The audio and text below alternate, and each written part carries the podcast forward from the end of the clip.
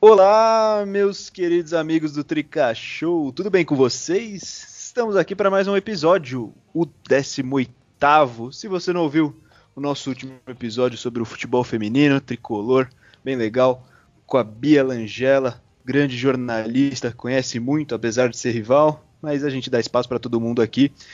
E com a nossa nova integrante, a Bianca Góes. Muito legal, papo muito bom, então ouve lá, porque a gente tem que dar valor pro futebol feminino. E hoje a gente vai fazer meio que um, um catadão desse começo de São Paulo no brasileiro, da situação do Diniz, de todos esses últimos jogos aí, desde a eliminação pro Mirassol, porque a gente falou em alguns episódios no finalzinho, no Boletrica Show, mas agora a gente vai comentar de um jeito mais completo. E comigo hoje, ele mesmo, Luca Occhialini. E aí, Luca, tranquilaço? Salve Bebone, salve galera do Trica Show. Finalmente a gente vai gravar depois de uma boa vitória, assim, vai. Não foi tão boa de qualidade, mas foi de resultado bem importante ganhar um clássico. O feminino também ganhou depois da retomada do futebol, então vai ser maravilhoso. É isso aí. Guilherme Mirra, e aí, G, tranquilaço? Fala, Boni, fala, Luca. Fala, galera escutando a gente aqui no Trica Show. Tô bem ansioso também porque eu sigo essa linha de pensamento do Luca, né? A última vez que a gente tinha tido uma vitória de peso significante assim, fazia muito tempo. Então tô ansioso para falar sobre esse comecinho de Brasileirão. Pog, Rafa, e aí, Pog? Salve, salve, rapaziada do Trica Show. Sempre bom fazer um episódio após uma vitória, ainda mais em, em cima do Corinthians. Então, vamos aí pra conversa.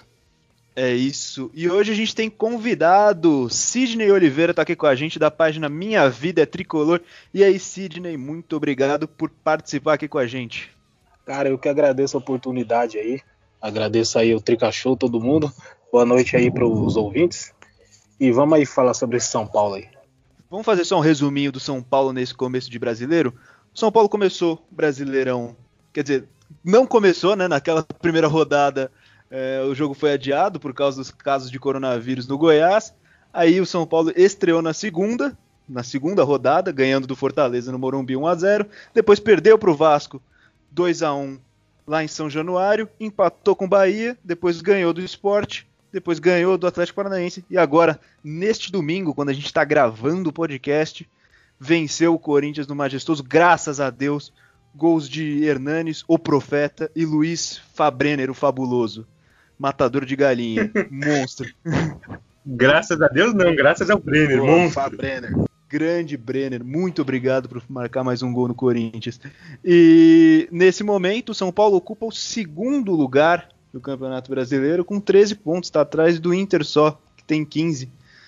E aí, pessoal, o que vocês acharam desse comecinho aí? Vamos começar com essa dando mais um geralzão, uma opinião mais geral sobre esse começo do São Paulo no brasileiro. O que, que você achou, Luca, até agora? Inesperada a colocação, né? Quem te viu, quem te vê, São Paulo. E a questão da colocação me surpreende, mas o futebol tá um pouco do que a gente esperava já, né?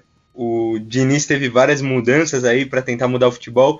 Tá melhorando, eu acho que tá melhorando, pouco a pouco tá melhorando. E para mim o que mais importa, principalmente para o São Paulo nessa fase, é o resultado. E o resultado está vindo, então depois a gente vê o bom futebol. Se ganhar todas de 1 a 0 a gente é campeão, então é isso que importa. É isso, a gente ainda vai se aprofundar mais nessas mudanças aí que foram várias, foram arrojadas, mas primeiro vamos continuar nessa primeira pergunta aí, G, o que, que você achou até agora? Eu achei razoável, em termos de performance mesmo, assim, que nem o Luca falou.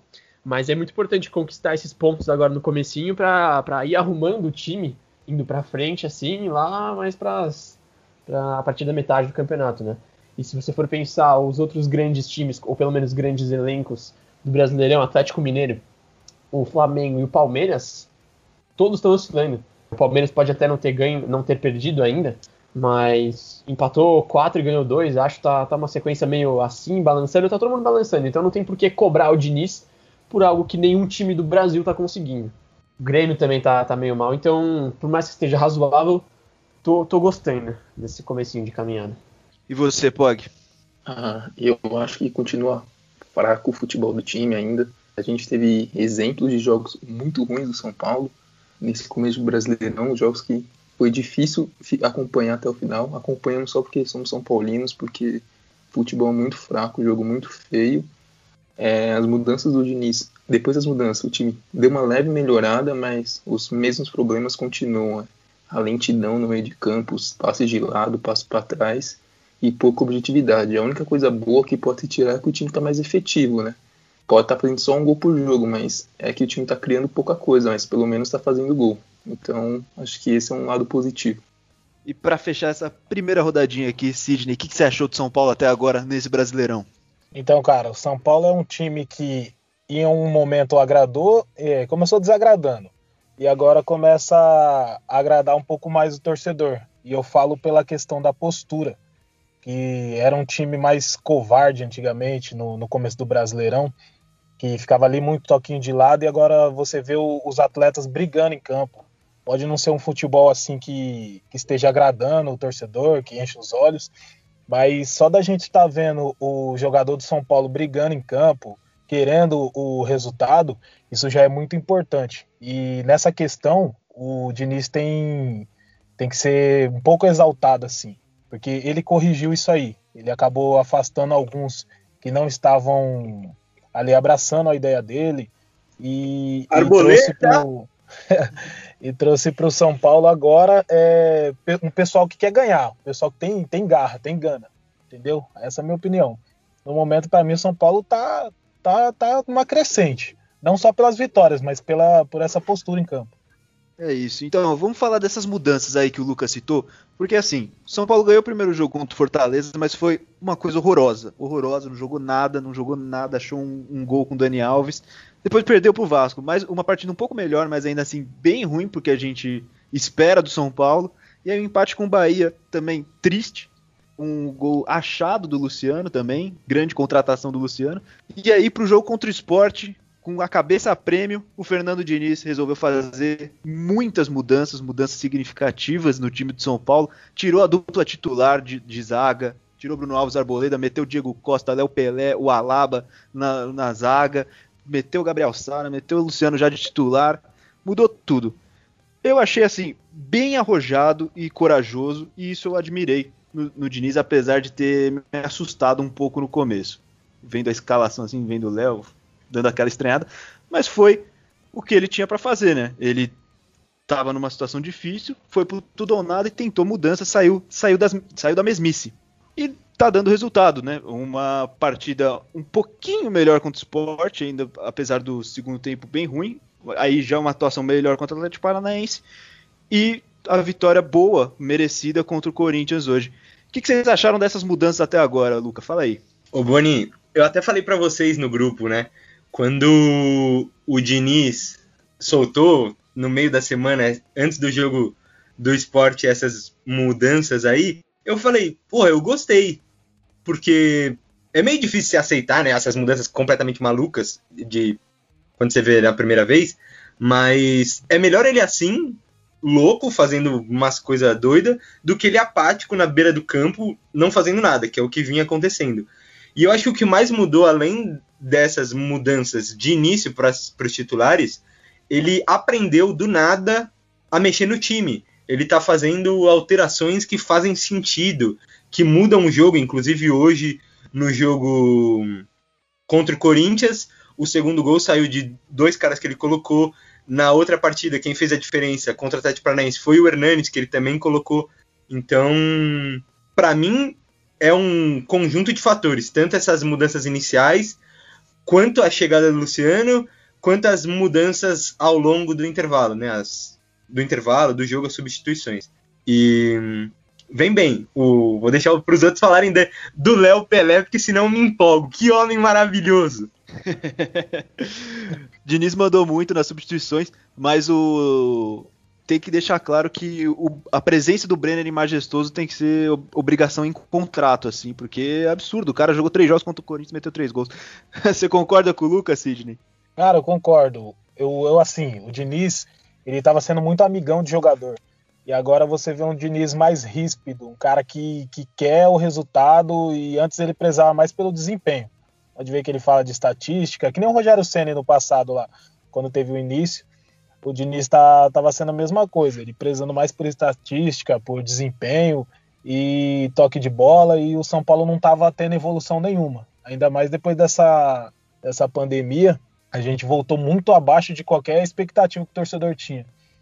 E eu concordo, concordo que o, que o São Paulo está tendo sim uma, uma evolução, está dando uma melhora, principalmente do jogo do esporte para cá. Teve um segundo tempo terrível, que ele recuou o time, mas ele aprendeu com esse erro. Já na sequência, o São Paulo começa a jogar um, um futebol até mais agradável assim, para o torcedor. E aí, Pog, o que, que, você acha? Ah, o que eu falei hoje, né? O Diniz virou meu. O Diniz ser tranqueiro virou meu técnico preferido, porque ele. ele, ele aprendeu que com esse elenco do São Paulo não dá para jogar bonito, toque de bola os 90 minutos, porque você não tem jogador capacitado tecnicamente para fazer isso. Então, acho que ele aprendeu a usar o time que ele tem, o elenco que ele tem.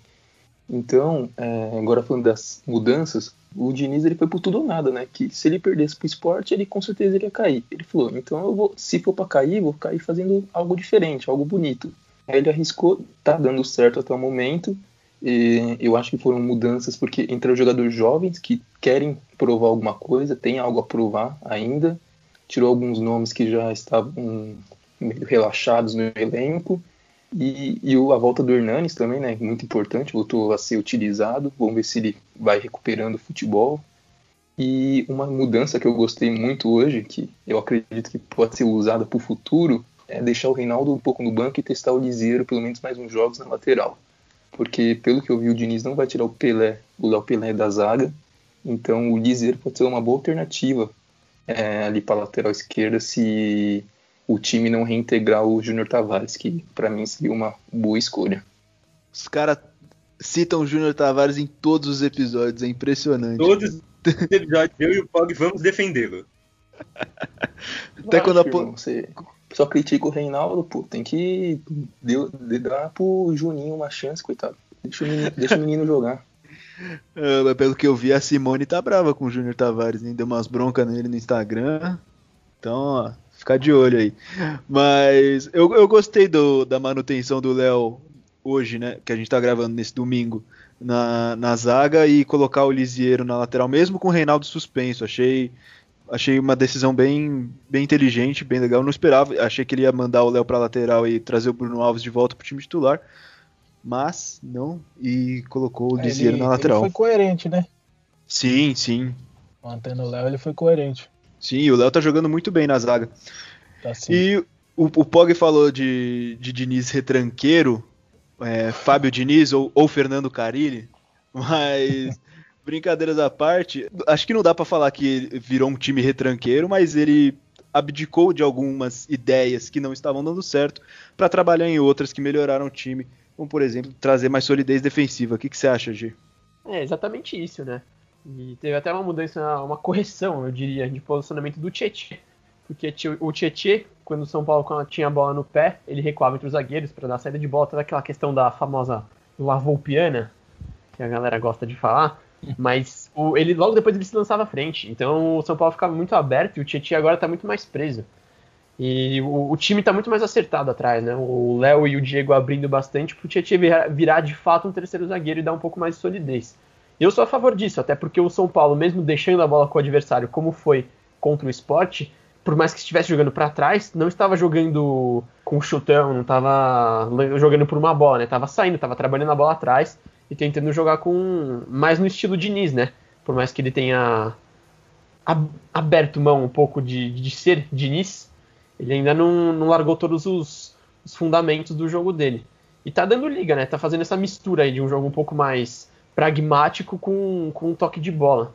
E tá dando resultado. É o que eu falei no, no começo do episódio. Eu acho que esse resto do, do meio para frente, né, do, da fase ofensiva, vai se acertando com o tempo. E agora ele tem que priorizar a defesa mesmo. Ô, oh, pode falar, Luca. Não, é que eu quero falar, mas antes eu queria que o G falasse qual que é a posição do Brenner. Só pra gente prosseguir o episódio. Olha, eu vou começar falando qual a posição não é a do Brenner que é ponta. O Brenner nunca foi ponto, o Brenner não é ponta direita. É impressionante como todo treinador que passa pelo São Paulo insiste em colocar ele jogando pelos lados. O Brenner é um centroavante, sempre teve faro de gol na base. Inclusive, é a segunda vez esse ano que ele salva a gente no finalzinho, né? Teve algum jogo contra o, no, no Paulistão que ele fez um golzinho lá no final também. Então, fora É, de gol ele pula, tem. faz um gol de qualquer jeito no Paulistão. Exato, é. Ele, ele já é a segunda vez que ele salva a gente, então tem que, tem que perceber essas pequenas coisas, né? Sim. O, coisa de posicionamento. Inclusive, é uma coisa que eu gostaria de ver pro Lisieiro, porque é, alguém, eu não lembro se foi o Pog falou do Reinaldo de deixar ele no banco, porque o Reinaldo é um cara que o Diniz não tirou do time, né? Ele tirou Bruno Alves, tira, tirou o é, até O. Reinaldo tá muito acomodado. Eu, eu queria ver ele, ele um chazinho de banco assim, tirou o Igor Gomes também, mas o Reinaldo fica. Então, eu acho que tem que dar um chazinho de banco só pra dar um, um choque de realidade nele, pra ele perceber que ele não é indispensável pro time, como a gente né, engatou a terceira vitória aqui, um, ganhou um clássico sem ele. E aí teria que ter umas correções de posicionamento pro Liseiro também, né? A bola do- nas costas dele pro, pro gol do Ramiro foi falhando naquele setor. Mas o Reinaldo tem que aprender que ele não é intocável também, não. É, o É, Reinaldo o... não pode ser intocável, não. Fala aí, Luca. Não, essa questão do Reinaldo é complicada, que eu acho que é uma das únicas falhas do Diniz nessas mudanças, porque ele não tira. Não sei, precisa ser suspenso pra tirar, porque, meu Deus, horrível, horrível. Exato, Achei e ótimo é muito é preocupante porque ele, ele perdeu esse jogo por, por suspensão, né? Então é muito, é muito possível que o Diniz coloque ele de volta no time titular logo no, no Na próximo quinta jogo. ele tá de volta. Exato, eu, É. eu, eu temo por isso. Eu não, eu não quero que isso aconteça, não. É, eu também, mas eu sei que vai acontecer. Mas a minha questão é, falando um pouco mais do Diniz, é que tá muito longe de aplaudir. A gente criticou muito, tá mu- muito, muito longe de aplaudir, mas algumas atitudes a gente tem que parabenizar, pelo menos, porque ele teve coragem de fazer essas mudanças malucas, ele teve. Ele conseguiu mudar o estilo de jogo, é, que é uma coisa que ele não mudava por nada também. Então eu acho que ele conseguiu entender o que, que ele tem que fazer para o São Paulo jogar um pouco mais de futebol. A gente falou que os jogos estão ruins, então, pra gente que vê os jogos inteiros, tá cobrindo, tá todo dia falando de São Paulo, é, os jogos são uma coisa que até dói os olhos, às vezes, para falar a verdade. Mas tá vindo resultado, então o torcedor fica menos puto que o futebol não tá sendo tão bom. Quer acrescentar alguma coisa, Sidney? Cara, então, na minha opinião, o Diniz é, acertou em trazer o Igor Vinícius para titularidade, para o time titular, porque o Juan Fran, eu até gosto do Juan Fran, mas os jogos dele estava tava sendo muito abaixo, e quando o Igor Vinícius entrava, ele dava, dava mais resultado em campo. Ele era E mais vale lembrar também que o. Desculpa cortar você, Sidney, mas o primeiro jogo do Igor Vinícius como lateral, que ele fez o pênalti contra o Bahia, né? Foi um jogo horroroso. Me Sim. preocupa bastante, Nossa, ele chegou atrasado todas as bolas. Ele- naquele ele é afoito. Ele é, muito afoito. Isso que tem que corrigir nele. Desde quando ele chegou, o torcedor ainda falava: ah, mas o Igor Vinícius é na raça e tal. Mas você tem que ter inteligência para jogar na raça. Uhum. Não você vai ser um Álvaro Pereira que mete cabeça no chão, quer jogar. É, tem que tomar cuidado com essa raça também desmedida aí. Tem que ter um equilíbrio. E então é um acerto do Diniz ter colocado o Igor Vinícius. O Diego, faz tempo que eu falo de- dele na minha página. Até conversei já com o Diego. É um cara que, que tem um futebol gigante na categoria de base, foi capitão, é experiente Versátil mesmo também, né? sendo, mesmo sendo, sendo jovem, versátil.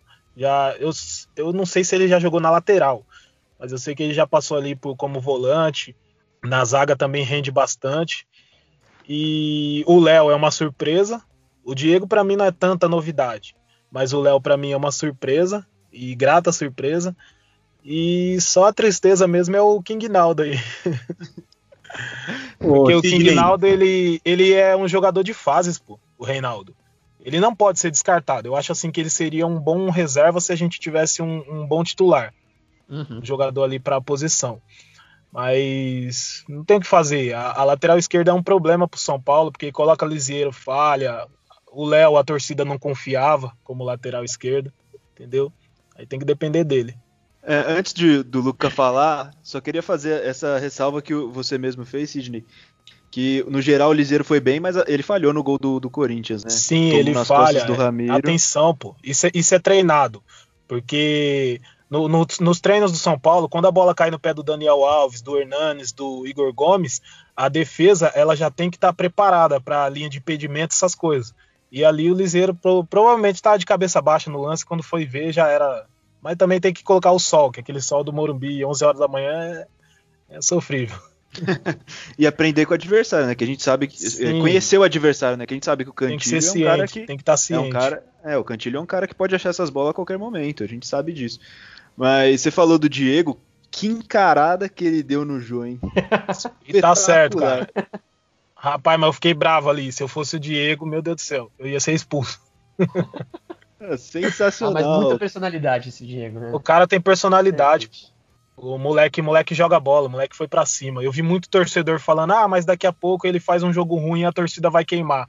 Eu falei: "Ah, a torcida do São Paulo vai vai no Exato, embalo". e ele vai, ele vai errar, ele vai fazer jogo ruim, vai, vai fazer Sim, pênalti, vai, vai vai entregar uma bola, meio- um recuo curto pro, pro goleiro que o atacante vai chegar a fazer gol, ele vai errar. Mas é- essa é a questão da torcida do São Paulo, né? Além de ser chata, como a gente já, já sabe, ele faz parte disso, a torcida do São Paulo é muito desconfiada. Primeiro sinal de problema já começa a perder toda a fé. Então, por exemplo, o Diniz vai lá e faz todas essas mudanças, dá uma, começa a dar uma identidade pro São Paulo. Então falta essa, essa confiança da parte da torcida de, de pegar e falar e, e ficar do lado do- de quem tá com a gente, né? Não, todo, até depois do clássico, muita gente falando, ah, fora de início, sei lá o que, futebol continua ruim. Pô, o cara tá com a gente, não é mais fácil apoiar? Dar um voto de confiança, o cara tá fazendo mudança, tá, tá, tá, dando, tá dando efeito. E ainda sobre o Diego, o Diego ele anulou o, o Jô, por isso que o Jô perde a linha com ele lá, fica bravo, porque ele anulou Era o de Jô e, frustração, né? e eles provocam ainda. Vocês têm que ver no- nos jogos que esse, os jogadores de Cotia, os meninos, eles provocam os atletas rival quando é cara de nome, assim, que nem o Jô, que nem o Igor Gomes e Felipe Melo lá no Paulistão do, se eu não me engano, ano passado. 2019, é. Sim, ele, ele, o- o- esses caras gostam de intimidar e os meninos não abaixam a cabeça. Aí é a hora que esse tipo de jogador eles ficam num, num nível de fúria e acontece o que Uhum. aconteceu. E o, o Diego, ele foi tão gigante no jogo que tem o lance do, do Luan, vale lembrar aquele lance do Luan, que quando o Luan consegue driblar o Diego, o Luan meio que se perde. Ele não, não acredita que ele conseguiu aquele drible. Ele até cai, acho que cai sentado no lance. Porque o Diego foi muito bem no jogo. E muito bom ver o Diego subindo agora e já mostrando essa segurança na posição, né? Que a gente veio de uma sequência meio difícil de zagueiros vindos da A gente base. esperava isso do Valse. É, mas- lesão. É, o Eu ainda tá espero, sendo bem honesto. Eu, eu- É, eu vejo muita qualidade no. Valse. É que a gente veio de uma sequência ruim de zagueiros vindos da base, né? Tanto que a, a zaga foi acertar quando a gente trouxe duas contratações, que foi o Arboledo e o Bruno Alves. Fala aí, Luca, que você já tá querendo falar há um tempo aí, mas ninguém tá te deixando. Ah, os caras tão demais hoje. Não, eu queria falar. Eu chamei a primeira vez pra falar pro Sidney que aqui neste podcast Trica Show adotamos o nome de Naldo apenas, porque não existe rei nem king, é Naldo apenas, só pra ficar ciente. Ah, tá.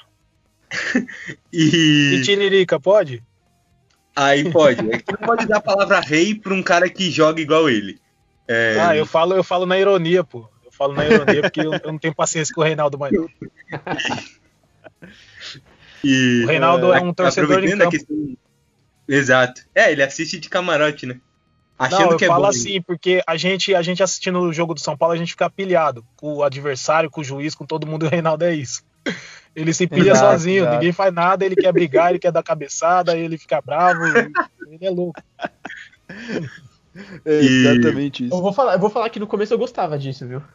Bem no começo. Sim, eu gostava, mas eu achava perigoso. Ele, ele, ele perdeu Não, a às mão. vezes é importante, né? Mas Exato, toda hora E é uma não coisa dá. que a gente não via, no- esse espírito de, de essa garra. A gente não, não tá tão acostumado a ver nos, nos últimos anos aqui no São Paulo. Então, quando o Reinaldo começou a ser esse, esse cara que perde a linha fácil, eu até gostei. Mas aí passou um tempo e ele, ele se perdeu nisso. Sim. É, a torcida do São Paulo, quando vê um assim, quando chega alguém assim, já, já se anima, porque, sei lá, lembra de Lugano, esse- esses, caras aí.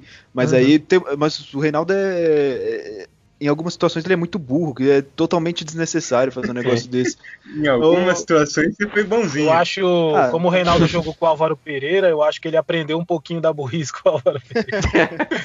o Álvaro Pereira tinha muita raça, ele tinha até uma qualidade, mas você não podia confiar. A qualquer momento, ou ele era expulso, ou ele faz, É. queria fazer um É, pênalti. Álvaro Pereira é uma bomba relógio. Sim, tem que tomar cuidado com esse tipo de cara. Quando ele falou que ia voltar, eu falei, pelo amor de Deus, estão na roça.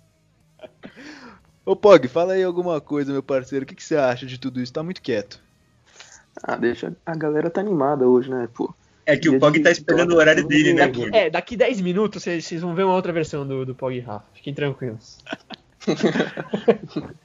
Falando aí um pouco sobre o, o Diego, que ele. Não, hoje. Te, te, teve, vamos falar duas coisas. Que teve a participação dele que ele anulou o jogo, mas também tem um lado do Corinthians, que o time do Corinthians, se o time do São Paulo é ruim, o time do Corinthians é tão ruim ou quanto pior.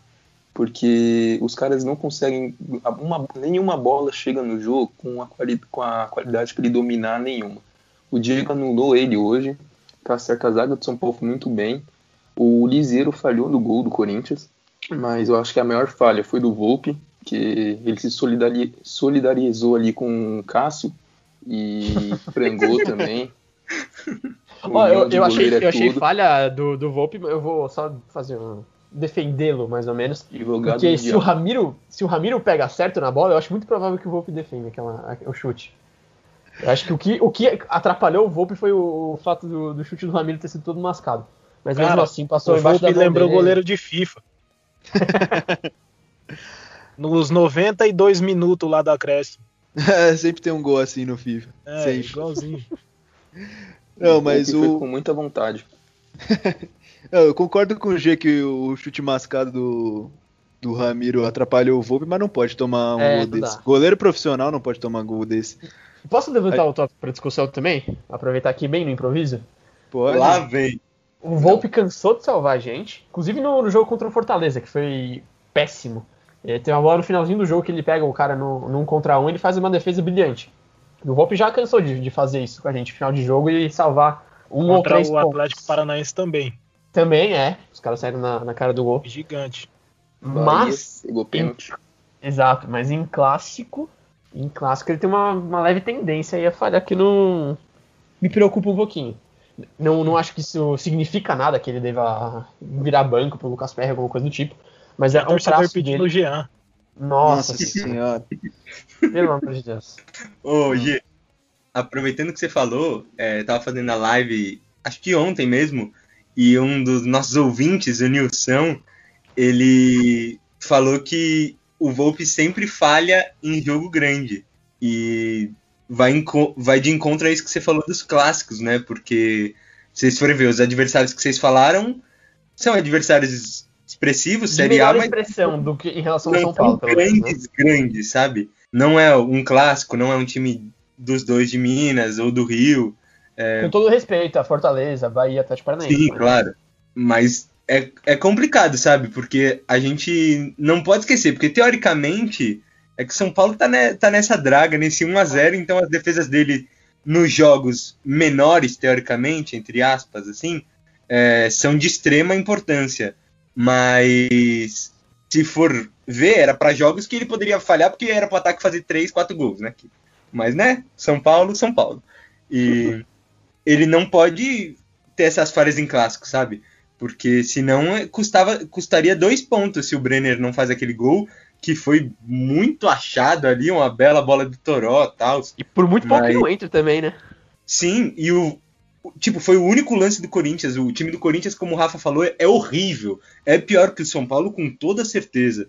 E, tipo, seria o único lance e o São Paulo criando um pouco mais tal, ia ser aquela mesma cena se repetindo de novo. São Paulo vai lá, cria, faz gol e tal, e toma um empate nessa bobeira, entendeu? Então, não pode. Ah, ele tem que mas. Elevar o nível de concentração, alguma coisa tem que acontecer. Ah, mas vou Cara, falar real. imagina. Pode falar, Sidney, pode falar. Imagina se a gente não vence esse jogo, como ficaria essa recuperação do Hernanes. Que a gente é um cara É. muito importante, fez o gol lá e acontece essa falha besta, gol bobo, que não pode acontecer, concordo com vocês. E aí, se, se aquele gol aí termina o jogo empatado, ou então se os galinhas conseguem fazer o gol no final, que nem sempre consegue, um golzinho, e dessa vez foi a É gente. a cara deles, né? É a cara deles, o, o time do Pacto, sempre gol no último minuto. Aí, se, se acontece um negócio desse, cara, eu já ia ver o torcedor tirando totalmente o foco ali de uma recuperação do Hernanes pra criticar Diniz, pra atacar o time, pra ficar pé da vida por causa do rival, que já falam que classificamos na, no Paulista. Ia ser aquela zona. É, nessa fase, de cada, cada mínimo detalhe dif- difere muito a possível postura da torcida de São Paulo. Mas eu vou falar a real, que o Volpe falhou mesmo hoje, falhou, não tem como negar. Só que ele não, não acho que ele falha tanto assim em clássico. O, próximo, o próprio jogo contra o Corinthians no Paulistão, ele que garantiu que o São Paulo não tivesse tomado gol. Catou muito. E eu vejo algumas pessoas os- reclamando.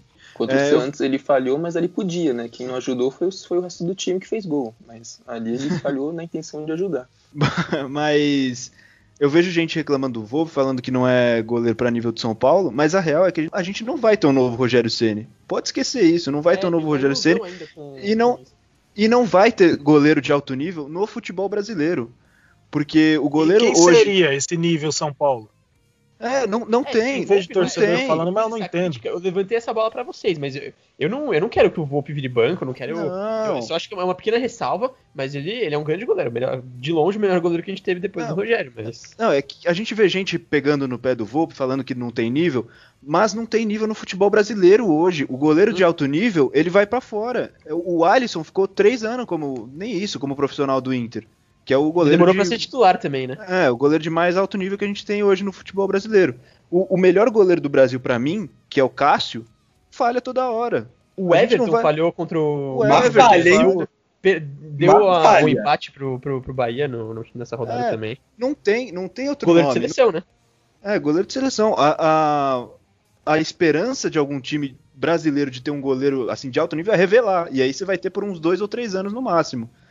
Mas de comprar goleiro, adquirir goleiro novo, não vai ter outro Rogério Ceni, não vai ter outro goleiro de alto nível. Esse é o. O Volpe é nível top, assim, pro futebol brasileiro. Porque é isso mesmo. É um goleiro que talvez para outras épocas não fosse algo espetacular, mas, mas, mas que faz sua função e às vezes toma algumas falhas. E faz parte. É o que a gente tem pra Cara, hoje. Isso vai da mentalidade do torcedor também. Ó, posso falar uma paradinha sobre o Jean? Fala.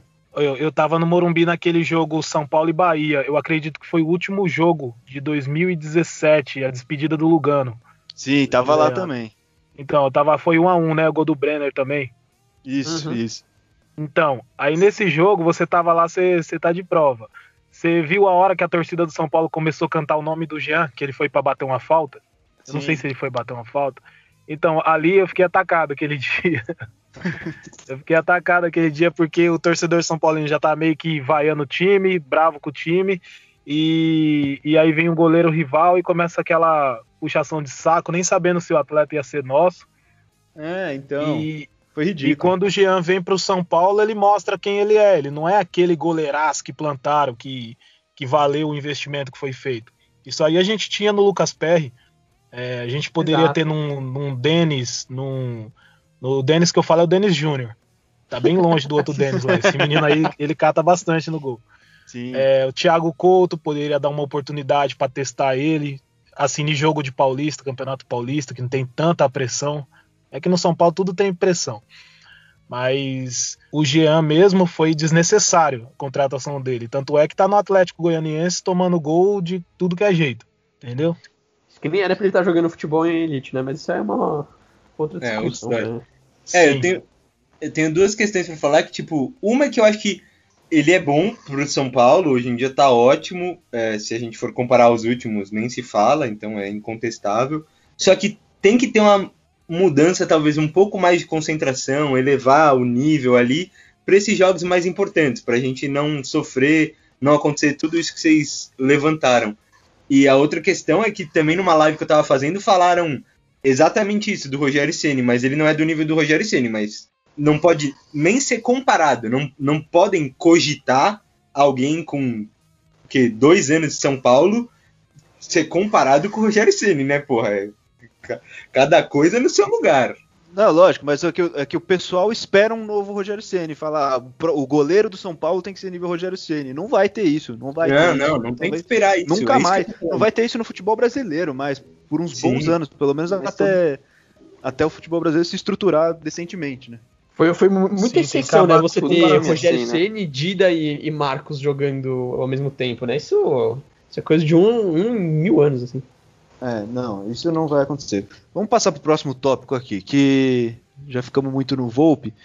Sidney citou bem a recuperação do Hernanes, e é isso mesmo que eu quero saber. Duas coisas, na verdade, né? comentar sobre duas coisas. A ausência do Daniel Alves, é, o impacto da ausência do Daniel Alves, né? Que fraturou o antebraço, passou por cirurgia, vai ficar uns bom, umas boas semanas fora.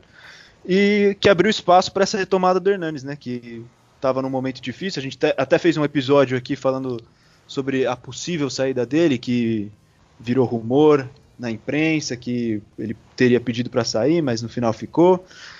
E agora teve a oportunidade de novo de ser titular e representou. Meteu um gol de falta que parece que o Cássio tenha falhado, foi um baita chute, característico de Hernandes, fazer essas, é, fazer essas coisas meio loucas assim que dá certo, que é da hora pra caralho.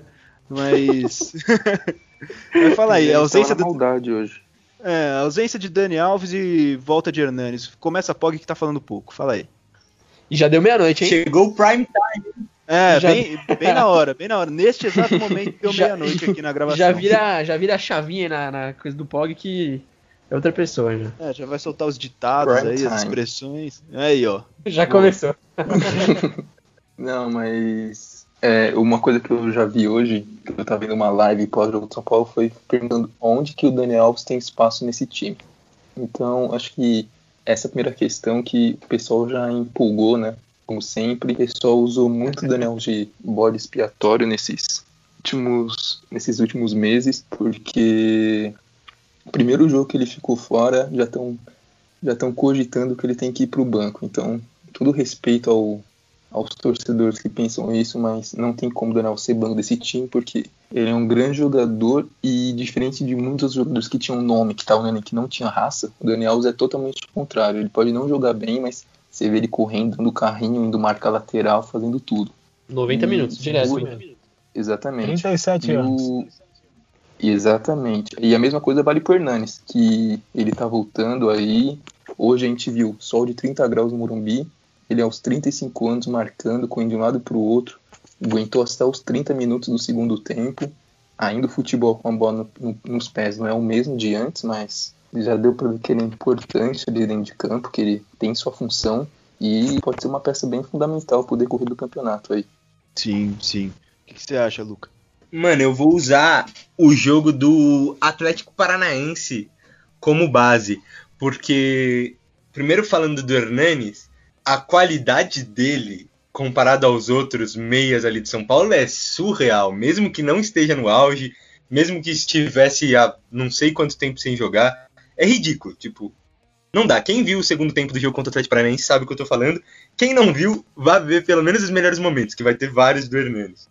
E a questão do Daniel Alves, eu até fiz o vídeo pós-jogo, ele era, ele foi meu destaque negativo desse jogo, porque eu acho sim que ele vai fazer falta, mesmo que seja em período de 40 dias, vamos colocar assim, mas como tá tendo jogo toda hora, ele vai perder vários. Eu acho que ele vai fazer falta principalmente na Libertadores por conta da mentalidade e tal, por competição internacional e tudo mais. Mas eu acho que tá errada como ele é, ele joga no São Paulo, porque ele quer estar tá em todos os lugares do, do campo e no jogo contra o Atlético Paranaense no primeiro tempo, ele perdeu muita bola, porque ele fica de costas, aí os caras vêm e roubam a bola dele. Ele é bom, ele é muito bom, a qualidade dele com a bola no pé é indiscutível. Mas ele tem que ficar ou criando ali no meio ou na direita, que a gente viu que sempre que ele vai para a direita o negócio melhora bastante. Chegou o outro jogador ali, porque é a área que ele conhece. Mas ele quer vir na zaga receber, quer ficar entre os zagueiros, quer ir na esquerda fazer a função do Reinaldo, porque o Reinaldo não sabe fazer a função dele. Aí não dá.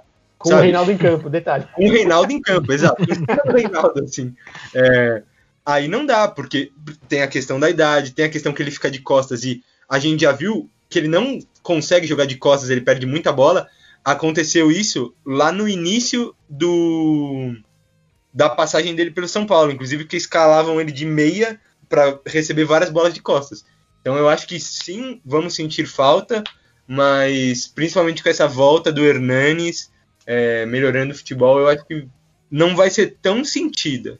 É, então, eu vou até puxar esse gancho aí, desculpa se alguém queria falar alguma coisa, mas o São Paulo sentiu a ausência do Daniel Alves já hoje contra o Corinthians, sendo até que se você for ver, o São Paulo não criou absolutamente nada o jogo inteiro. Foram dois gols completamente achados, muito ah, hoje, ao acaso. Só para você continuar, a, a criação do São Paulo ele também não faz, porque no jogo do, contra o Atlético Paranaense, antes do Hernanes entrar, no primeiro tempo ali, ele não fez nada de criativo. Quem tava Sim, fazendo sim, era o e Com Luciano. certeza, com certeza. Mas o Daniel Alves, ele se especializou, entre aspas, numa coisa pelo São Paulo, que é achar espaço. É, e o maior exemplo para mim disso é o gol contra a LDU. Que ele, ele encontra espaço, ele, ele ataca os espaços, esse, esse é o termo certo. Ele ataca o espaço muito bem, ele tem feito muito bem isso pelo São Paulo, mas e, esse é o negócio, né, que o Luca falou. O Daniel Alves é muito, é muito o ponto focal do, do time de São Paulo. Inclusive, deixa o São Paulo previsível e fácil de marcar, porque se você faz uma pressão maior no Daniel Alves, você anula o, o principal jogador do time e o time desaba, não consegue criar nada. E eu acho que isso, a ausência dele é, distribui melhor pelo resto do time o, o, as responsabilidades criativas. Então eu vejo um ponto positivo nisso. E é uma coisa a se corrigir quando ele estiver em campo, porque eu não acho que também concordo com o Pog, não tem condição de ele, um cara desse nível ser reserva de São Paulo. Inclusive eu acho que o Hernanes deveria ser um, um reserva, não deveria ser titular, mas sim o 12 segundo jogador, né? O, o, o, cara que sempre entra no segundo tempo, pra, seja para ajudar na criação, seja para chutar de longe, ou para cadenciar mais o jogo. Eu vejo assim, esse, esse para mim é a importância do, do Hernanes hoje. Ser um, um cara que complementa, não um titular. Não sei vocês. É, antes de passar a bola, eu, eu vou concordar que eu, hoje eu acho que o Hernanes é mais uma alternativa do que uma solução. Uhum. É, essa recuperação dele, não é, é, a gente tem que ficar empolgado, lógico, tem que gostar de que ele volte a jogar bem, mas também tem que manter o pé no chão, porque ele não vai ser o Hernandes de, de 2017. Quanto ao Dani Alves, eu acho que foi o primeiro jogo dele, ainda não sentimos totalmente a, a, falta dele, mas o São Paulo vai sentir ainda a falta do Daniel Alves, porque é absurdo o papel que ele faz no meio de campo. Vou até roubar a análise que o Felipe Lucena fez no, na live do Isso é São Paulo, né? Outra página do São Paulo muito boa. Que o Daniel Alves, por mais que ele. que a gente saiba que ele rende mais no. quando tá mais de segundo volante, como ele estava no começo do ano, ele, ele, ele joga onde tá a bola. O Daniel Alves joga onde tá a bola porque todas as jogadas passam por ele. Todas as jogadas passam por ele, não importa a situação. E ele tem uma qualidade tão absurda, tão absurda, que ele potencializa todo o resto do time. O pessoal pode falar que ele tá na. que ele rende mais na lateral, não sei o que. Mas, cara, é impressionante o que ele faz em campo. Ele tem uns, uma média de 3 a 4 passes decisivos pro jogo. Passe decisivo é aquele passe que, aquele passe absurdo que deixa o cara na cara do gol. A assistência para assistência. Aquele passe pro é. Igor Vinícius. É, exatamente. Ele dá uns 3, 4 desses que, que nem ele deu pro Igor Vinícius. É uma coisa meio parecida com o que era o Ganso no São Paulo, que ele tava meio morto assim, mas do nada achava um passe ridículo. E o, o Daniel Alves é isso, só que ele é intenso, ele Mais participa dinâmico, das né? jogadas, é dinâmico, ele corre. Ele não é morto igual o Ganso. É, então, é, eu não entendo quem, quem usa o Daniel Alves de bode expiatório, como o Pog falou muito bem. Fala aí, Sidney, o que você acha? Cara, então vamos falar. A questão era o Hernanes, né? Vou falar É, primeiro sobre o Hernanes. Então, o Hernanes, na minha opinião, o Hernanes é titular do time. Porque o Gabriel? Sara, o Gabriel Sara não tem função nesse time. Eu não, não consigo ver função pro Gabriel Sara. Então, o Daniel Alves, na minha opinião, deveria ser o segundo volante, que foi o que estava funcionando antes da pandemia, e o Hernanes o meia. E o Diniz tinha que deixar o Hernanes é, livre, sem, sem fazer o Hernanes voltar para marcar, porque ele não, não, não aguenta isso. Ele até que rendeu aí, mas é naquela euforia de voltar a ser titular, aquela vontade, mas daqui a pouco não vai aguentar. É, sequência Então- disso não tem, né? É. Então aí a intensidade cai também. Tanto é que ele saiu do, do jogo. Teve que ser substituído, que ele não ia aguentar. Aí o Daniel Alves, segundo volante, o Hernanes o meia. Aí e essa questão do Daniel Alves, agora indo para ele, é, eu concordo aí que ele não, não tem posição no, no, no jogo, ali no- nos 90 minutos. Ele tá em todo lugar do campo, a bola passa pelo pé dele. É, eu vejo muito torcedor falando que o Daniel Alves manda no, no São Paulo, que ele é o dono do São Paulo. E eu acho que falam isso por essa questão dele querer bater falta, escanteio, pênalti. Pênalti não que fica pro, pro Naldo. Mas, mas o, o Daniel Alves é isso aí. Ele quer estar em todo lugar. Ele quer, ele quer é um cara que quer ajudar. Só que acaba meio que atrapalhando também. Que se for reparar, os companheiros de time dele não, não entende esse posicionamento dele que meio que não existe. O certo seria ele ser o nosso segundo volante, para não estar tá perdendo bola, que nem foi falado aí que ele perde, fica muito de costa, perde os lances. Eu concordo com essa parte também. Então, na minha opinião, ele deveria ser o nosso segundo volante e seguir com o futebol que ele estava tendo antes da pandemia. É isso. Fala e aí. eu achei muito legal, desculpa cortar mais também, mas eu achei legal que o Sidney tocou numa coisa que a gente nem tinha pensado em falar, que é o Gabriel Sara. É, eu não, na, na não. Nos meus pensamentos antes do jogo, é eu não, via. Como, né? Eu não via futebol no Gabriel Sara para que justificasse uma titularidade. Não, nem futebol, nem intensidade, nem posicionamento, nenhum, tipo, nenhum atributo dele justifica a titularidade dele, muito menos em um clássico contra o Corinthians. Eu queria muito ter visto o Lisieiro nessa posição, até por ser um cara um pouco mais completo, porque o Gabriel Sara é um meio atacante, né? Tá, tá ali meio quebrando o galho. O Lisieiro é um cara um pouco mais completo, sabe desarmar, sabe marcar também. A torcida tá meio de birra com ele, mas do jeito que as coisas estão, sem Daniel Alves e Tietchan sendo o primeiro volante, seria uma opção. E eu queria também ver um pouco mais do Lua, sendo bem honesto. Eu acho que o Lua ajuda a fechar mais a, a defesa e, e, não no sentido de, de colocar o São Paulo para trás, mas justamente para soltar os outros em volta dele, especialmente os laterais. Então eu, eu gostaria de ver um pouco Sim. mais do Luan sendo utilizado, não sei vocês. Poderia o colocar G... o Luan na, na função do Tietê e soltar o Tietê. Exato, exato. O Tietê, eu gosto da movimentação do Tietê. Precisaria depender de Gabriel Sara, porque pelo que eu tô vendo, o Gabriel Sara, ele. Não é que o Diniz tá queimando ele, o Diniz tá dando oportunidade. Só uhum. que ele não rendendo, o torcedor vai plantar um algo ruim dele e o Gabriel Sara ele é muito bom jogador. Pelo que eu acompanhei dele na base, ele foi um grande destaque na base. É que ele teve uma lesão. Ele teve uma lesão e é aquela foi? foi falta de confiança.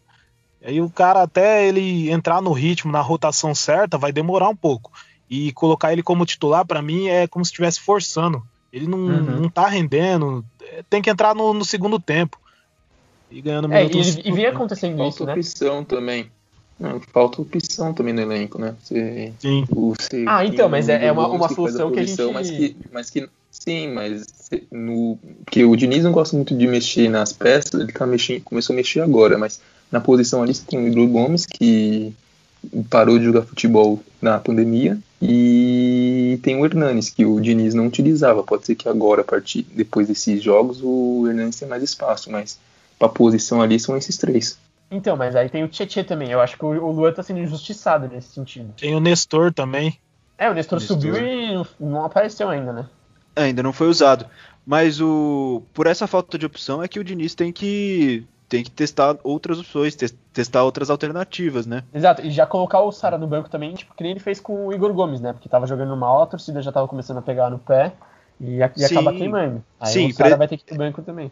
Exato, não, preservar. Mas... Porque com esses meninos tem que tomar cuidado. O, o Sara não tá jogando bem, mas não dá para queimar ainda. O Igor Gomes, o Igor Gomes voltou, voltou jogando mal, mas não dá para queimar. Se o Nestor porventura entrar e jogar mal, não, não tem como queimar. Com esses meninos tem que tomar cuidado, tem que lapidar. E a gente não teve esse cuidado que... com o Lucas Fernandes também, né? É, a gente é, o Lucas Fernandes, é, a gente não teve esse cuidado, ele não mostrou, ele não foi uma mistura de fatores. Mas ele não se ajudou é. também. Não se é, ajudou não também, mas ele, ele não foi tirado, né, do... Ele colocaram na fogueira, mas não tiraram também. Então, ah, mas eu... eu acho que isso acaba prejudicando. Eu não, eu não acho o Lucas Fernandes um grande jogador, mas eu acho que poderia, poderiam ter manuseado a situação dele em campo muito melhor. Ah, sim, ah, e a, a gente sabe que a torcida de São Paulo é emocionada demais. Então qualquer coisa ruim que fizer, já, o cara já vai ser um lixo. No dia seguinte, se fizer dois gols, já vai ser um, o, o rei. O novo Kaká.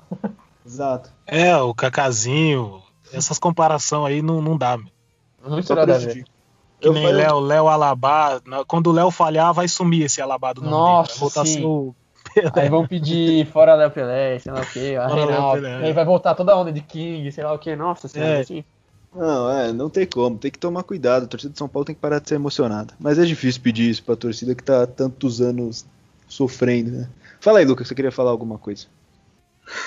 Hoje eu tô. Tá, tá osso. É, mas. Até perdi o fio da meada aqui. Ah, eu sempre. Sempre falo isso, né? É, acho que pra vocês já falei, nas lives eu sempre falo. O São Paulo erra muito com os jovens, na hora que eles sobem, é, quando eles sobem, em qual oportunidade eles vão ter. Tipo, agora tudo bem testar, o São Paulo é vice-líder, tá grandão. Agora, os caras adoram testar quando o São Paulo tá lá embaixo, perdeu duas seguidas, aí joga os caras na fogueira. Aí é complicado. E na questão que vocês falaram do Gabriel Sara, nem o, nem o Diniz sabe a função do Gabriel Sara, nem o próprio Gabriel Sara. Ele tá lá. Eu acho que o Diniz só não tira ele porque ele já virou amuleto. Tipo, deu certo, São Paulo tá ganhando, vai ficar lá até quando São Paulo perder. E teve uma coisa que o Sidney também falou, de jogar o Hernanes como meia, é, titular. Mas eu acho que perde muito, porque ele vai cansar. Eu acho que ele entrando no segundo tempo, ele é o diferencial. Ele entrando no primeiro tempo, ele tá normal, igual todo mundo ali, sabe? É, tá comparativo é muito próximo, então eu acho que ainda deveríamos tentar com o Igor Gomes novamente. Ô, Lucas, hum. mas, mas vai convencer o torcedor de tirar o, o Hernanes agora. Nossa, não tem como. Vai, vai o Diniz tirar o Hernanes. Corinthians. Se o Diniz ah, não, ele cai, ele cai. Mas não tem nem como deixar ele, Sidney. Tem como por alguns jogos, mas o São Paulo tá jogando todo fim de semana e todo meio de semana. Nessa última semana contra o Atlético Paranaense, que não era para jogar, teoricamente, os, a boa parte dos clubes não jogaram, é, era para descansar, mas São Paulo jogou num, numa partida adiantada. Então ele não vai conseguir, sabe? Não vai conseguir acompanhar. Não é o Daniel Alves, não tem o mesmo físico. É... Ah, vai conseguir, mas eu acho que tem orientação de cima pro Diniz para não tirar também. O Diniz sofre não. essa pressão. Mas acho que não, tem nem não tem como tirar nesse momento agora, porque o Hernandes a gente sabe que ele estava num momento difícil, até pessoal. Ele deu uma entrevista hoje depois do jogo falando que está bem, que está confiante, que não tá, que tá com vontade, que o Ai, o que, que ele falou? De alguma coisa de falou alguma frase profética aí muito legal. Bem, e a vida é maravilhosa. É, graças a Deus pela oportunidade de poder encontrar forças, né? encontrar motivos, razões para voltar a ficar bem, a entregar tudo e a dedicar, dedicar de corpo e alma aquilo que, que eu sei fazer de melhor, né, que é jogar futebol. E depois de um jogo desse, depois de ele passar no primeiro teste, é o momento de deixar ele, para ele, se ele tá confiante, se o cara tá querendo, a qualidade do Hernandes a gente sabe que ele tem, então é o momento de deixar ele. Aí se não corresponder ou aí cansando também, aí muda, mas não, mas agora. Nesse agora momento agora não tem nem. É, acredito que agora, nesse momento, não sim, tem como sim. tirar ele do time titular. Não, eu tô falando mais pra frente, quando, tipo, que o Sidney falou com o Daniel Alves, quando ele voltar e tudo mais. Aí eu acho que tem que voltar a dar oportunidade pro Igor Gomes, justamente porque vai ser desgastante a temporada. A gente tá na sexta rodada do Brasileirão, tem mais 32, tem Copa do Brasil, tem Libertadores. Então, eu acho que precisa dosar, sabe? Saber quando ele é necessário, saber jogo que ele não é necessário. Por exemplo, o próximo fora de casa contra o Atlético Mineiro. Tudo bem, é um jogo grande, jogo para Hernanes. Mas aí depois, duas rodadas depois, vai pegar o Red Bull no Morumbi. Não precisa usar ele de titular. Sim. Pode dar é. chance pros outros. Inclusive, Hernanes e Gabriel Sara eu também acho meio arriscado demais. É, o Diniz tem que entender cada situação de jogo, cada jogo é diferente e saber utilizar as melhores peças. É, escalar de acordo com, com o adversário. Sim. Agora eu tenho uma perguntinha para vocês, que a gente tá chegando no final do episódio. Eu quero saber, porque quando o São Paulo empatou com o Bahia, a gente já tava até no nosso grupo interno do Trica Show falando a arte da demissão tá pronta, a arte da demissão vamos fazer, não vamos fazer, o que a gente faz? No final o Luca, que é o principal responsável pelas nossas artes, fez e mandou no grupo. Mas eu quero saber, vocês tá teriam tá ainda, né? demitido? Né? É, tá lá, tá lá salvo. Vocês teriam demitido Fernando Diniz pós empate com o Bahia? Sidney, Não. fala aí primeiro. Cara, é, eu falei assim, quando o São Paulo fez a troca do Everton pelo Luciano, para mim não teria mais sentido nenhum demitir o Diniz, porque o São Paulo traz um jogador que o Diniz pediu. Então, qualquer consequência que tivesse depois é Raí, Leco, Leco Invisível, o Pássaro Verde, eles que teriam que assumir essa bronca aí, entendeu?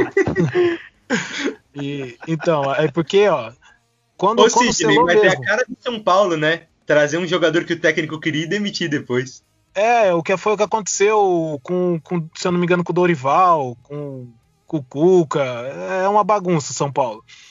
Só que como eles estão defendendo muito o Diniz, eu não sei o que o Diniz fez dentro do São Paulo lá, a revolução que ele causou na, na cabeça de todo mundo, da psicologia, sei lá. Mas, mas quando eles fazem essa troca, quando eles aceitam isso, na minha opinião, eu acredito que o Diniz vai até o final. E eu, e eu não demitiria também, que eu queria ver o Diniz comandando ali o Luciano ou qualquer outra peça que viesse depois. Tanto é que começou a dar resultado. O atleta joga pelo técnico. E o Luciano, ele tá numa garra ali que é pró-Diniz. Até isso que você falou, Sidney, faz sentido. Eu pensei nisso, inclusive, porque eu achei realmente que iam demitir depois do empate contra o Bahia, ou se perdesse também. É, eu pensei nisso, no do Luciano, e na questão do Pato, né? Que dias depois de liberar o cara que o técnico não pretendia usar, ia demitir o técnico. Então, Sim. eu, é, eu pensei, ah, não, não acho que vão demitir por causa disso, mas também é a cara do São Paulo demitir logo depois de contratar um jogador que o técnico queria e liberar outro que o técnico não Então, pretendia é- usar. É porque eu não entendo essas situações, porque assim, aí o São Paulo manda o Diniz embora. Aí vai atrás de um outro treinador. Esse treinador vem, aí vamos colocar assim um exemplo que esse treinador brigou com o Luciano em algum outro clube. Não vai usar o Luciano. Então a gente É. perdeu já os 15 milhões que foi investido no Everton, pegou um cara que foi comprado por 5 milhões, se eu não estiver enganado, e perde, é um prejuízo gigante, um prejuízo, prejuízo de 20 no final das contas. E aconteceu São a mesma Paulo coisa também com o Pato quando ele chegou com o Cuca, né? O Cuca não queria o Pato. O Pato é o Também. último jogador que o, que o Cuca, o tipo de jogador que o Pato é. É o último- Cuca ele não é- queria nem Daniel Alves e, e Juan Fran, se não É, estiver eu- enganado. É, então, é, mas é a cara de São Paulo fazer essas coisas. Só que eu eu fiquei meio balançado com depois do jogo contra o Bahia, porque eu sou meio contra a demissão de treinador, porque a gente já sabe, no São Paulo a gente já sabe que treinador não é o problema, não é o principal problema, só que eu não via pra onde o, o São Paulo poderia ir, pra onde o São Paulo poderia melhorar, pra onde o São Paulo poderia E a evoluir. enquete, e a enquete É. que a gente fez no Instagram, os caras falando Mano Menezes e Marcelo Oliveira. Ah. É, não, não, tá de brincadeira. Não, Eu- teve, só que eu não teve vi- nomes não- piores até. Ó, É, Aguirre eu então. acho o nome péssimo pro momento também. É, mas isso é outro assunto. Só que assim, depois do jogo contra o Bahia, que ainda não tinham feito, que o Diniz ainda não tinha feito aquelas mudanças, todas as mudanças, Léo Pelé, o Diego, Luciano e tal, eu não via pra onde São Paulo poderia melhorar. Então eu fiquei meio balançado com essa questão. Mas fico feliz que pelo menos agora a gente tem, tem um, um fio de esperança, tem um, um caminho que a gente pode ir. Fala aí, Luca.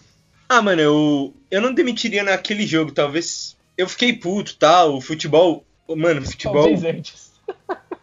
Não, é que, é que o futebol tava muito feio, sabe? Era isso, não tinha pra onde ir, tava complicado, não via como melhorar, não via a luz no fim do túnel. Mas ele foi ousado, depois se, se perdesse pro esporte, aí com certeza.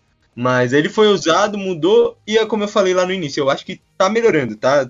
A passo de tartaruga, mas tá melhorando, e eu acho que tem que manter, sabe? Porque é muito complicado você demitir agora, vai, vai demorar um, dois dias para contratar alguém, só que a, a gente reestreia na Libertadores daqui duas semanas. Então, complicado. Eu, eu se, se ele continuar ganhando, não vai ganhar todos, claro. Tipo, se perder pro Atlético não é um negócio anormal, é um resultado Fala isso pra Que- torcida do São Paulo.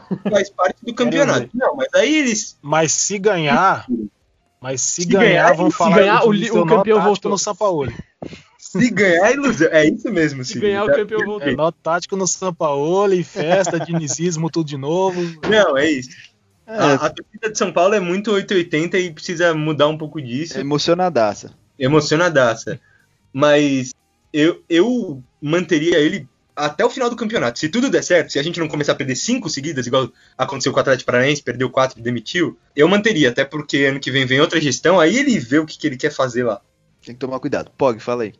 É, a questão que mais pega é que se você demitir o Diniz, você não tem quem trazer pro lugar, né? Você tem os nomes aí que são mais do mesmo, que vão fazer aqui, aquela mudança de ambiente, vão vir cinco jogos bons e depois vai cair na mesmice de novo, como é toda to- troca de treinador.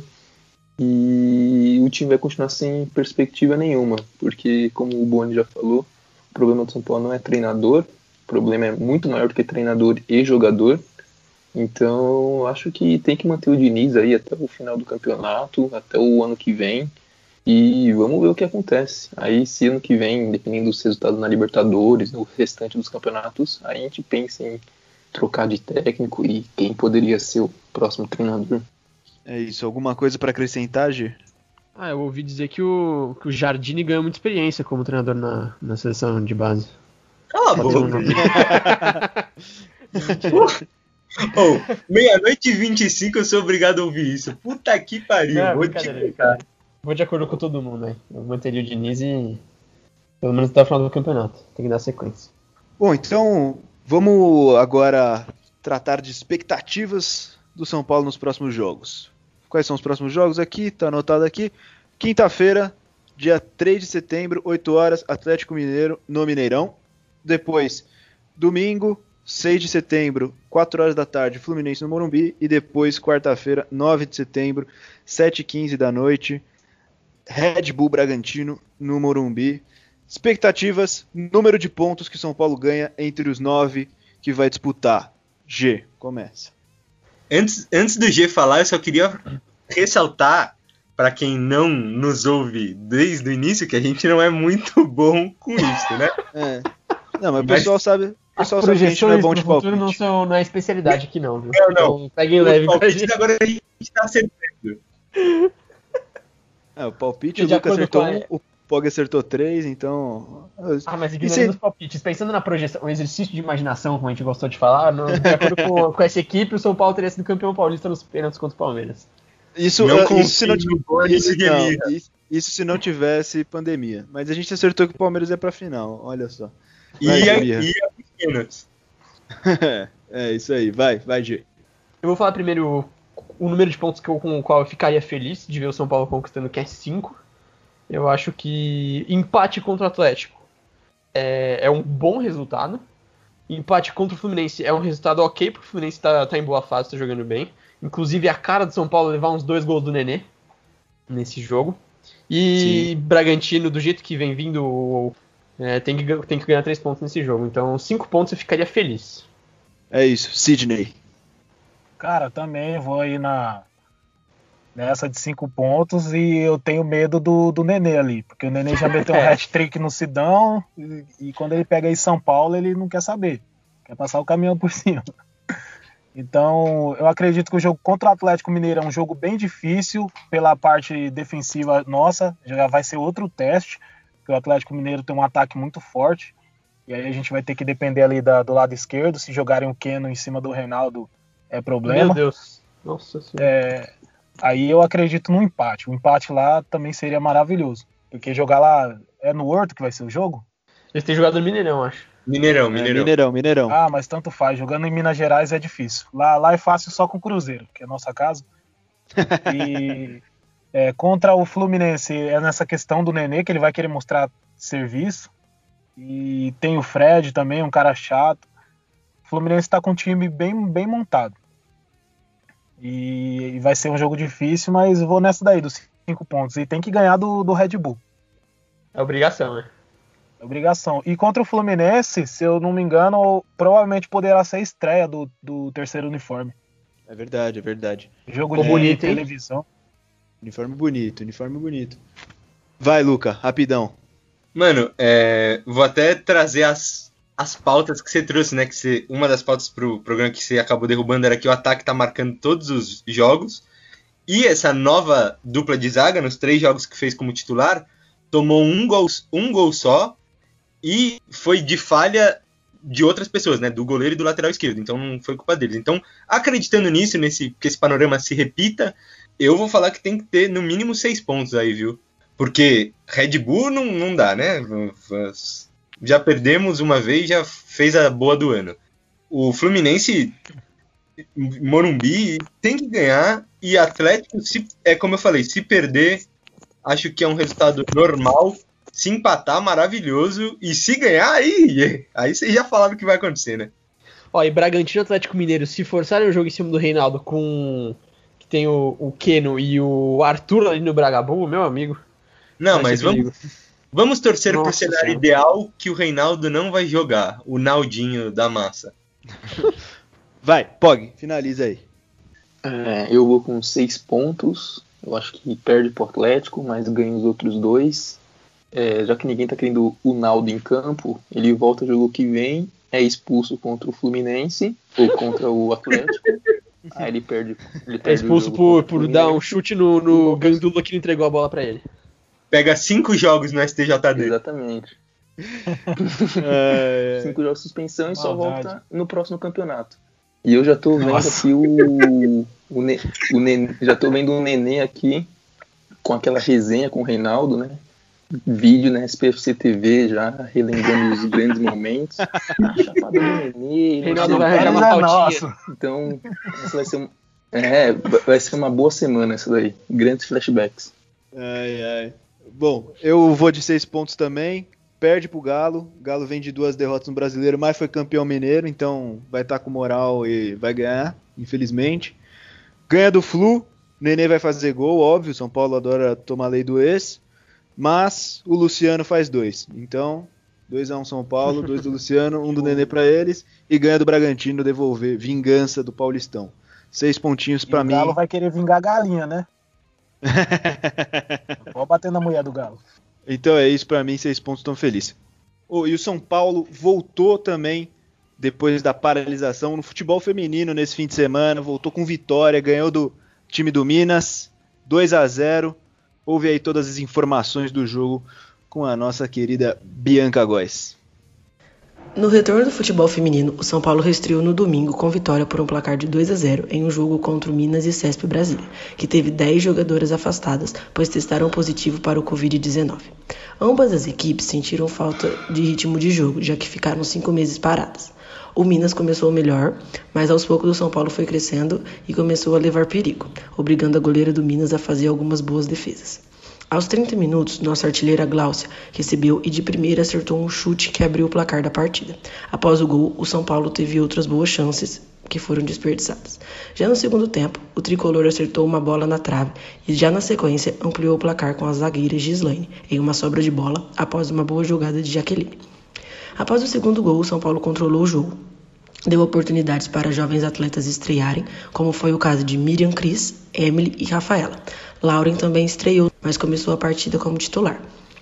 Com a vitória, o São Paulo agora soma 10 pontos e voltou à zona de classificação para a fase final da competição.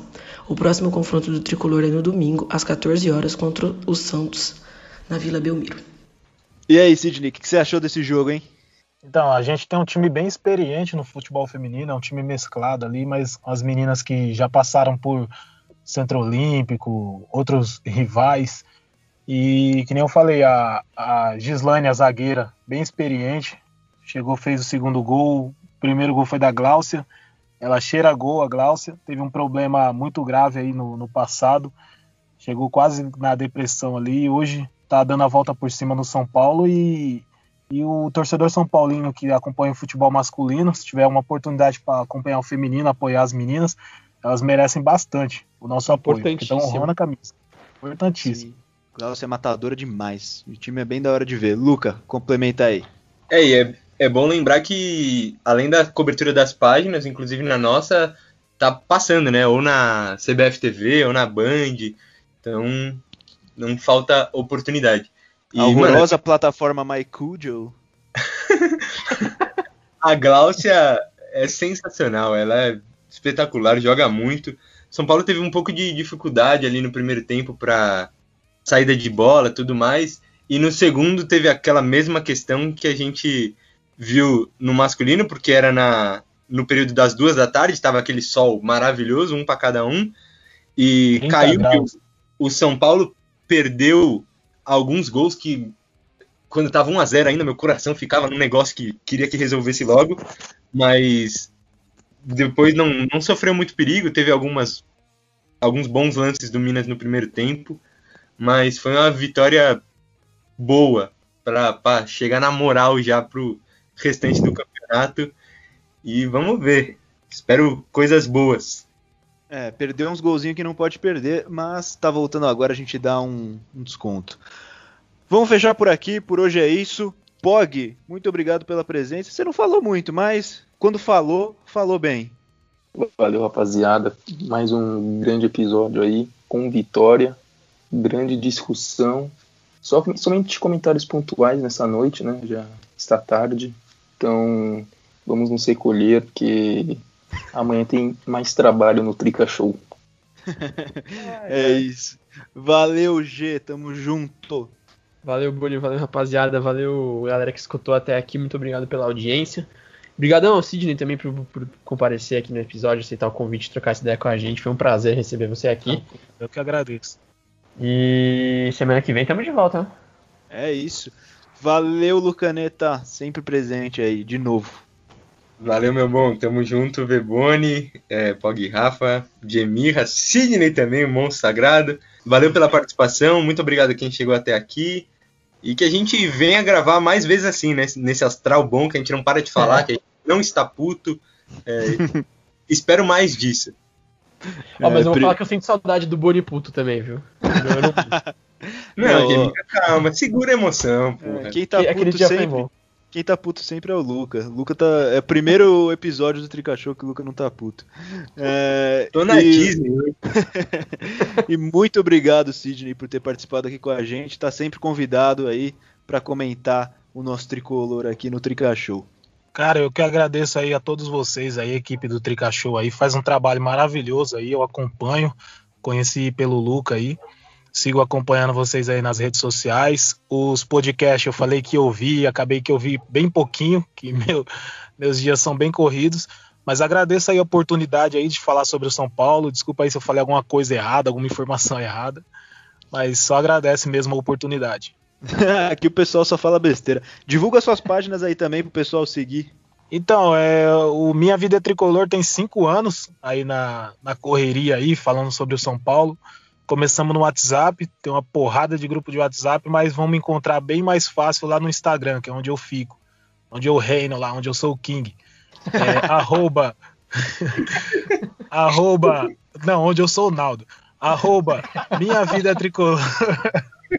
Só colocar lá, arroba Minha Vida Tricolor e acompanhar lá os meus textos, as minhas críticas, quando eu brigo com, com geral lá, seguidor, todo mundo mas a gente está sempre apoiando o São Paulo e cobrando para ter um, um, futebol decente em campo, pelo menos postura, garra, vontade, que é isso que o torcedor São Paulino precisa apoiar e, e, e merece ver, entendeu? É isso.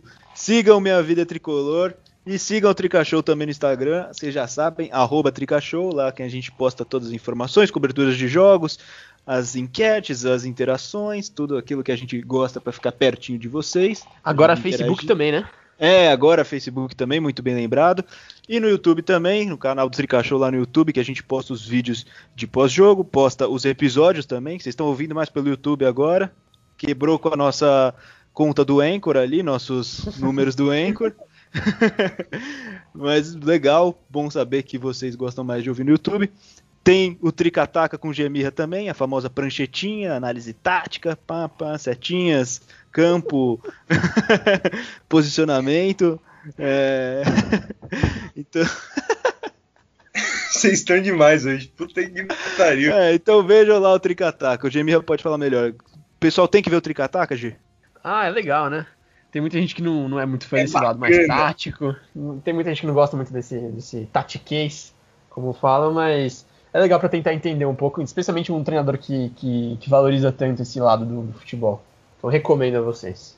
Ouçam o nosso último episódio, nossos outros, mas especialmente nosso último, que foi futebol feminino, que introduzimos a nossa querida Bianca Góes, que está acompanhando o futebol feminino aqui na equipe do Trica Show, e chamamos a Bia Langella, que apesar de torcer para o rival, é uma jornalista muito boa, muito legal, tem um grande embasamento e falou muito bem sobre o nosso tricolor, então ouve lá que o papo está muito bacana.